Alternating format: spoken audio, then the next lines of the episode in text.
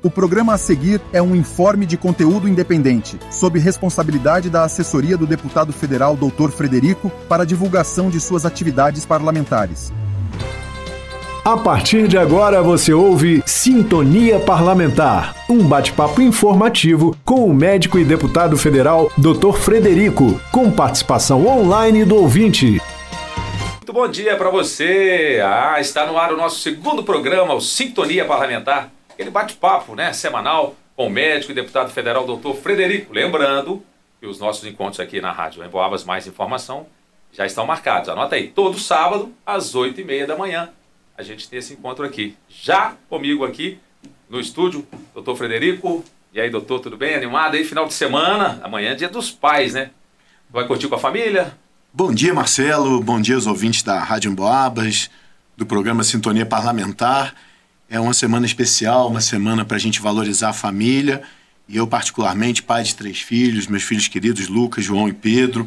Realmente amanhã será um dia totalmente dedicado a eles, onde espero podermos jogar bola, ping-pong e estar tá junto aí, quem sabe, fazer um churrasquinho no Dia dos Pais, porque o maior presente que um pai pode, tá, pode ter está do lado dos seus filhos. Essa semana não foi fácil, só vi meus filhos na sexta-feira à noite e realmente a gente sabe o valor que é estar do lado de um filho e eu quero aproveitar para parabenizar todos os pais. Um dia tão especial, um dia para relembrar a importância do pai na formação familiar, na formação dos seus filhos. Então, feliz Dia dos Pais a todos os São Joanenses e todos os mineiros aí. Muito bem. Parece que o, pai do senhor veio de, de, Portugal, é isso? É, o meu pai é um migrante. Um da história rápida aí. O meu pai é um migrante é? em Portugal, no pós-Segunda Guerra Mundial, vivendo um momento difícil é, passando fome realmente por falta de produção. E meu pai veio de navio, ficou nove dias no navio. Ele tinha nove anos de idade, ficou nove dias no navio com seus dois irmãos e veio para o Brasil no final da década de 50, onde ele aqui construiu a vida, conheceu minha mãe. E eu devo muito a esse casal maravilhoso. Foi minha mãe, que já se despediu, e meu pai, que está vivo com saúde, que eu mando um abraço para ele, para todos os pais aí também. O nome dele? O nome dele é Antônio Luiz, mas a gente chama ele de Tuninho. Ele é pequenininho, baixinho. Antônio direto Portugal. É. Você já foi lá? É, já, eu tive a oportunidade de levar meu pai 51 anos depois que ele veio para o Brasil. Ele não tinha voltado. E eu fui com meus filhos bem pequenos ainda. Meu filho mais novo, que hoje tem 14 anos, estava com dois aninhos. E a gente foi visitar. E lá é interessante, Marcelo, porque é uma vila que não tem Instituto do Patrimônio, ela não é tombada. Mas é uma vila que realmente todos saíram e a vila não cresceu ela parou no tempo. Eu fiquei numa casa lá de 1792 e a vila toda é de pedra e a vila inteira tem parreira de uva. É muito bonito e foi parada pelo tempo que todos migraram e agora mais velhos estão voltando para reunir a família novamente. Muito Não é fácil a vida de imigrante. É. Então tá certo. Então parabéns aí aos pais pelo dia de amanhã e vamos ao que interessa. Vamos lá, vamos falar do trabalho em Brasília, doutor direto de Brasília. Essa semana, vocês aprovaram lá na Câmara o projeto de lei número 2952 de 2022, né? É o projeto que institui a Política Nacional do Câncer. Gostaria de saber como foi a participação do senhor nessa, né, nesse, nesse projeto de lei e a importância dessa política para os pacientes oncológicos aí de todo o Brasil, claro. Essa, esse, essa aprovação foi emocionante, muito forte, porque não havia, não há no Brasil uma política nacional de prevenção e, e combate ao câncer, controle de câncer. Essa política, essa, esse projeto já vem desde 2019, com as primeiras discussões sobre esse programa, e 2021 é, foi aberto a Comissão Externa de Combate ao Câncer, é, e eu quero aqui destacar a União. Tem um deputado de Minas Gerais, o deputado Wellington, também que participou e presidiu essa comissão. E eu, na mesma época, presidia o grupo de trabalho sobre oncologia da Comissão de Saúde. Esse, esse trabalho em conjunto gerou esse amplo documento, são 16 artigos, em que normatizam todos os caminhos que devem ser feitos para aumentar a chance de cura do câncer, a chance de controle do câncer e diminuir os casos do câncer através da prevenção. E tem questões muito importantes, como permitir um fundo adicional, é, um, recursos adicionais focados na questão do câncer. Por que, que é importante, Marcelo? O câncer hoje ele é responsável por cerca de 12% das mortes do Brasil. E, por outro lado, o recurso utilizado para o combate ao câncer, para o enfrentamento ao câncer pelo Ministério da Saúde equivale a 3% do recurso. Então, 3% do recurso da saúde do Brasil é utilizado para enfrentar uma doença que causa 12%, 12. das mortes. E é uma doença que, infelizmente, quase todas as pessoas já tiveram um acompanhamento de algum caso na família e sabem a dor, o sofrimento, a dificuldade não só para o paciente, mas para todos os familiares. Por isso, essa luta é o que move o nosso mandato realmente. Se for para fazer apenas uma, uma, um trabalho no mandato, é o enfrentamento ao câncer, porque a gente sabe que vale muito a pena quando você consegue curar uma pessoa. Eu tenho pacientes curados que hoje são prefeitos. Eu tenho pacientes é, curados que estão aí trabalhando em grandes cargos, em grandes funções importantes. E é isso, é um investimento que vale a pena, que é um investimento que faz bem à saúde da, de toda a sociedade. Principalmente então na prevenção, né? Porque, claro, depois que a pessoa tiver o câncer, o tratamento adequado, mas a prevenção acho que também seria o principal nesse ponto aí. Com certeza, Marcelo. A gente vê seu envolvimento aí. Realmente a prevenção pode diminuir em mais de 40% dos casos de câncer, se for uma prevenção adequada. A principal prevenção é combater o tabagismo, que é sozinho responsável por 30% de todas as mortes do câncer. Em segundo lugar, temos a obesidade, o sedentarismo, que também é responsável aí cerca de 10% dos casos de câncer e outras questões muito importantes, como fazer os diagnósticos precoces, o rastreamento através de exames, e isso tem um foco importantíssimo nesse projeto de lei aprovado pela Câmara. Lembrar que agora ele vai passar pela pelo, pelo Senado, onde já estamos trabalhando pela aprovação, para depois ser sancionado e entrar em vigor. Mas é o, o Congresso Nacional, a Câmara Federal, fazendo um trabalho de excelência para normatizar o que deve ser prioridade no enfrentamento do câncer no Brasil. Deputado, agora eu quero chamar a atenção para uma mobilização né, que tá, eh, você está fazendo, que eu achei importante, que é um abaixo assinado para que o Conselho Nacional de Justiça reveja a resolução 487 deste ano. Eu dei uma olhada nesse assunto e é uma resolução né, que tem a ver com fechamento de hospitais de custódia no país. Eu, inclusive, assinei lá, o assinado está lá, um dos primeiros eu recebi e está lá o meu nome também. Então explica, por favor, para a gente, deputado, por que essa resolução é tão polêmica, né? Como que as pessoas podem participar também, assim como eu participei desse abaixo assinado. Ô Marcelo, quero te agradecer muito tá, por ter participado, entender a importância.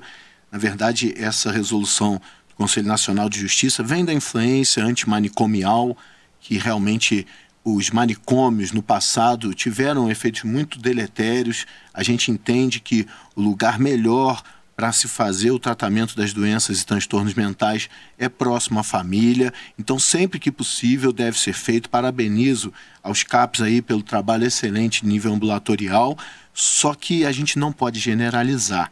O que está se tratando essa resolução é fechar os hospitais de custódias, ou a gente fala manicômio judicial, que é onde faz a detenção de pessoas que sofrem de transtornos mentais que cometeram crimes bárbaros são pessoas que não têm limites devido ao seu transtorno, à sua doença, não tem limite, não tem valorização da vida humana, não tem medo de punições e cometem os crimes mais atrozes aí. É o maníaco do parque, é, são pessoas aí que assassinam pessoas da própria família, mães, filhos, pais, avós. E essas pessoas elas são doentes, elas têm transtornos graves. Então elas ficam nesse manicômio judicial, recebem todo o tratamento médico, tratamento multidisciplinar, psicológico, recebem os medicamentos, recebem a segurança dos, dos agentes penitenciários, pra, da polícia penal, para que eles não se machuquem uns aos outros. Então esses, esses hospitais de custódias, o manicômio judicial, eles estão lá para proteger essas pessoas doentes com transtornos mentais e que muitas vezes não são aceitas pela família, porque imagina alguém que matou uma pessoa da própria família, a família não vai aceitá-lo mais. Então esses, esses são feitos para cuidar dessa pessoa, preservar a vida dessa pessoa. Eu vou falar um detalhe interessante, a gente visitou recentemente o Hospital Jorge Vaz em, em Barbacena. Barbacena. É, eles têm que colocar os chuveiros mais simples de plástico para evitar que as pessoas se enforquem no chuveiro. É, é, é muito detalhe. A gente está lidando com pessoas altamente com transtornos pesadíssimos. Então, assim, está preservando a vida dessas pessoas, a dignidade dessas pessoas e preservando a sociedade como um todo. Então, a gente entende, com todo respeito ao CNJ, que tem contribuições importantes no sistema judiciário brasileiro, mas essa resolução, com certeza, ocorreu algumas falhas de avaliação graves e devem ser revistas. Quero destacar aqui o deputado federal de São Paulo, que tem abraçado muito essa causa, o deputado Kim Kataguiri, que essa semana aprovou na Comissão de Constituição e Justiça um, um projeto de lei para assustar essa resolução do Conselho Nacional de Justiça, mas é um passo só. Ainda vai ter que ir para outras comissões, para o plenário, depois Senado. Então a gente pede o apoio da população, a gente pede que entre lá no Instagram, na bio do Instagram, tá o link para poder fazer o abaixo assinado, porque a gente precisa demonstrar que a população está sensível a essa questão, que a população quer proteger essas pessoas com transtornos mentais e principalmente proteger a sociedade, proteger as nossas famílias, nossos filhos e filhas, os nossos sobrinhos e netos e netas dessas pessoas que não têm limite para cometer atos atrozes, graves, absurdos aí. Então, é, é, eu nunca gostaria de ter pedido um abaixo assinado desse mas a gente não tem saída. É para mostrar força, principalmente pela nossa região aqui, é, ter o hospital em Barbacena, que é o Hospital Jorge Vaz, que é o primeiro hospital de custódia para pessoas com transtornos mentais do Brasil e é modelo. Eu visitei pessoalmente e vi a estrutura, a higiene, os procedimentos de saúde, a dedicação dos profissionais, o envolvimento deles lá e realmente o carinho. Escutei, inclusive, Marcelo, eu escutei uma senhora que estava lá como detenta falando: aqui é meu paraíso a rua é o meu inferno. Então eles estão protegidos e a sociedade protegida. Por favor, nos ajudem. É uma pauta importantíssima que a gente precisa do apoio popular. E mais uma vez, muito obrigado, Marcelo, você já ter sido um dos primeiros a assinar aí. Já, assinei. Tem até um amigo que trabalha lá em, em Barbacena. Então, no Instagram, tem o link lá, né, doutor? BR Frederico MG, então, o Instagram. Vamos com mais um tema de Brasília. O doutor ministro do, do STF, o Gilmar Mendes, liberou nesses dias a retomada, né? Do, do julgamento sobre o porte de drogas para uso pessoal. Ele sugeriu que essa ação seja incluída na pauta a partir do dia 16 deste mês. O placar, no momento, lá no STF, está 4 a 0 para que não seja crime o porte da droga de uso pessoal. Então, eu gostaria de saber a sua opinião sobre esse tema, né? não apenas como médico e deputado que o senhor é, mas também, claro, como cidadão brasileiro. Marcelo, é, a questão médica realmente é muito óbvia é, as drogas elas fazem mal à saúde da pessoa, fazem mal à saúde da família da pessoa, fazem mal à sociedade. Isso é óbvio, isso não tem discussão. Agora, tem duas questões técnicas aí. A primeira é esclarecer ao ouvinte como é a legislação atual. Foi modificada na Lei 13.840, muitas leis, mas eu acho que é esse número mesmo. É, essa lei, ela transformou o uso de drogas, a pessoa que é usuária, que foi presa com a quantidade de drogas para consumo próprio, ela é pode ser punida sim, é um crime, mas a punição é advertência quanto ao malefício do uso, trabalhos comunitários e encaminhamento para programas de educação. Então, uma pessoa usuária de droga, ela não pode ser presa. Tá? Então, é, são penas relativamente leves para proteger o usuário, para educá-lo do que ele está fazendo. Tá? Então, assim, não tem sentido você querer mudar e, e acabar com qualquer pena. A gente, quando a, a pena é para proteger o usuário. É, e, por outro lado, as penas para o tráfico são pesadíssimas e devem ser pesadíssimas porque destrói a vida de centenas ou milhares de pessoas. Então, a gente não entende por que de mudar uma lei que já é tão benéfica para o usuário, onde coloca ele em programas educacionais para que ele tenta sair do, do, uso do droga, em último caso, procure é, clínicas especializadas, casos de reabilitação.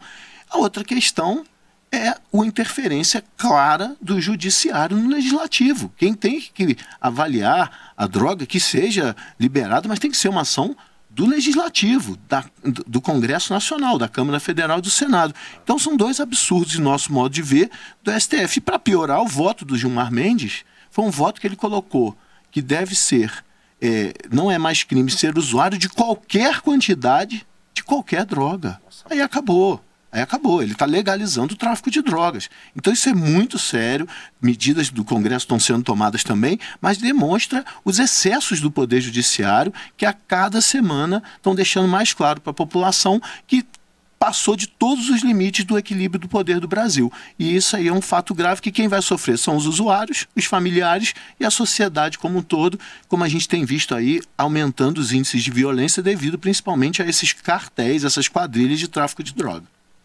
A gente está vendo a violência também lá no Equador, né? principalmente essa semana aí, justamente por causa das drogas. Vamos agora então para a participação dos nossos ouvintes. É o diálogo aberto aqui no Sintonia Parlamentar. Diálogo aberto. Lembrando ao nosso ouvinte né, que ele pode mandar mensagem né, para o Dr. Frederico pelo WhatsApp. O número é o 32 99196 0596. 99196 0596. Deixa anotadinho aí, mas atenção, não esqueça de colocar o nome, a cidade que você está falando aí, enviando a mensagem, o bairro onde você mora, que é importante para a gente, tá bom? Vamos então às perguntas. Primeira do Robson Vieira, da cidade de Barroso, quer saber a sua opinião sobre a ação da PM de São Paulo lá no Guarujá. Olha, Robson, obrigado aí pela participação. Foi uma ação necessária. Haja visto que um soldado da Polícia Militar estava fazendo uma ronda num carro lá da, da rota, foi baleado covardemente por um bandido que estava a cerca de 50 metros de distância. Você vê o preparo profissional desses bandidos para conseguir acertar o alvo já dessa distância. E isso levaria um pânico, um temor à polícia militar de fazer esse, esse trabalho de, de ronda para levar segurança à comunidade. Por isso que a Polícia Militar de São Paulo é, atuou com muita firmeza e o resultado foi a prisão de mais de 240 bandidos dessa facção criminosa que é o primeiro comando da capital, PCC, e a morte de mais de 10, eu acho que 14, desculpa, assim, mas mais de 10 com certeza morreram. Resumindo, a polícia enfrentou um pelotão de criminosos fortemente armados com mais de 250 homens que reagiram à operação policial, porque se se entregassem ninguém morreria, seriam presos, faria-se justiça sem levar à morte. Mas quando você enfrenta um pelotão de 250 homens armados, você precisa agir com a, a mínima segurança para os seus. E, infelizmente, pessoas perderam a vida nessa operação, mas eu tenho certeza que a polícia saiu fortalecida e a segurança pública também. Porque o lugar de bandido é na cadeia e o bandido não pode matar pessoas do bem. Muito bem. Agora uma mensagem aqui do Edmar. Ele disse que é de Divinópolis. Ah, tá, mas mora aqui em São João Del Rei, tá certo. Uh, doutor, os deputados e os senadores estão omissos Parece que estão com medo de enfrentar os corruptos e os bandidos da política. Ajude o povo brasileiro. Vamos estar tá bravo aqui. É, essa sensação é de muitas pessoas. Hum. Mas a gente lembra que a gente vive uma democracia e essa democracia, com todos os problemas, com todos os abalos, ela tem uma maioria e uma minoria. E hoje a oposição ao atual governo, a oposição às práticas de corrupção, a, a oposição aos, aos absurdos jurídicos são minoria. São minoria é a maioria é, ou do centro, vive das emendas parlamentares e acaba aceitando muita coisa para ter direito às emendas parlamentares, ou da esquerda que concorda com tudo isso que está aí. E a gente precisa respeitar essa democracia, fazer o que a gente pode. São várias CPIs que não são fáceis de ser feitas para investigação, para apuração de fatos. São vários projetos de lei, várias leis aprovadas para diminuir o dano do que vem acontecendo, mas só muda na urna. Então, ano que vem a gente tem a chance nas eleições municipais de colocar as pessoas mais comprometidas com o poder público, o dinheiro público, e em 2026 a gente tem novamente essa chance a nível nacional. E quem vai aumentar o número de políticos que defendem a honestidade, defende a ética, defende a segurança pública é o eleitor. Muito bem. Temos aqui também a Maria do Carmo, bairro Bonfim, aqui de São João del Rei. Legal, nosso querido Bonfim. Ela comentou por que cada dia que passa a nossa saúde está pior aqui em São João e também na região. Os deputados precisam ajudar. Ô, Eu sei que você ajuda, até mais um pedacinho, e você atende seus pacientes uma vez por semana. Mandou beijos também. Beijos, Fred, meu grande amigo. Maria do Carmo Amigona, muito ah, obrigado pela participação. Maria do Carmo, a gente vem ajudando com as emendas.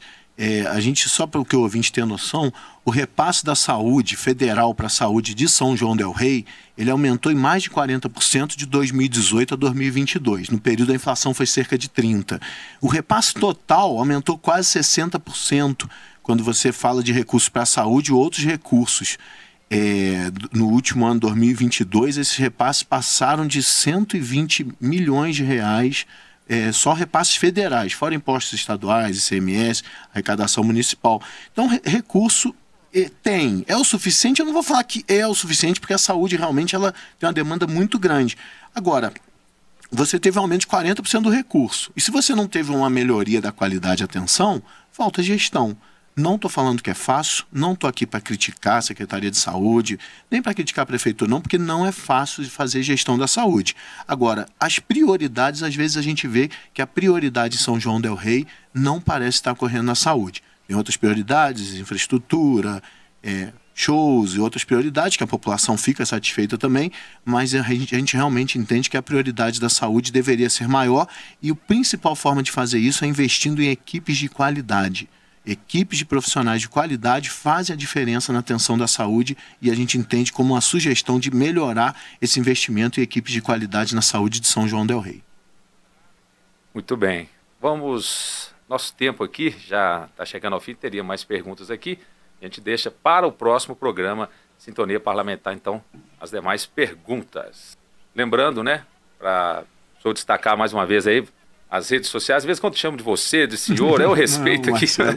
mas fica por isso mesmo, Facebook, amigo, Instagram. É. A gente já teve o privilégio de compartilhar bons momentos aí. É, mas fica grupo. o microfone, que aí é. fica uma coisa mais, entre aspas, distante. De vez em quando vai você, vai senhor, mas para você falar as redes sociais mais uma vez, é sempre bom destacar e obrigado mais uma vez. Marcelo, muito obrigado, obrigado Emboabas, obrigado principalmente a todos os ouvintes do Sintonia Parlamentar e continue acompanhando nosso trabalho, mandando suas críticas, sugestões, elogios, perguntas pelas redes sociais DR Frederico MG, Facebook, Instagram, Twitter, TikTok, do DR Frederico MG, e a gente vai estar sempre à disposição, junto com a nossa equipe, a, estar tá respondendo e atendendo aí suas críticas, sugestões, elogios e perguntas. Muito obrigado a todos, muito obrigado, Marcelo.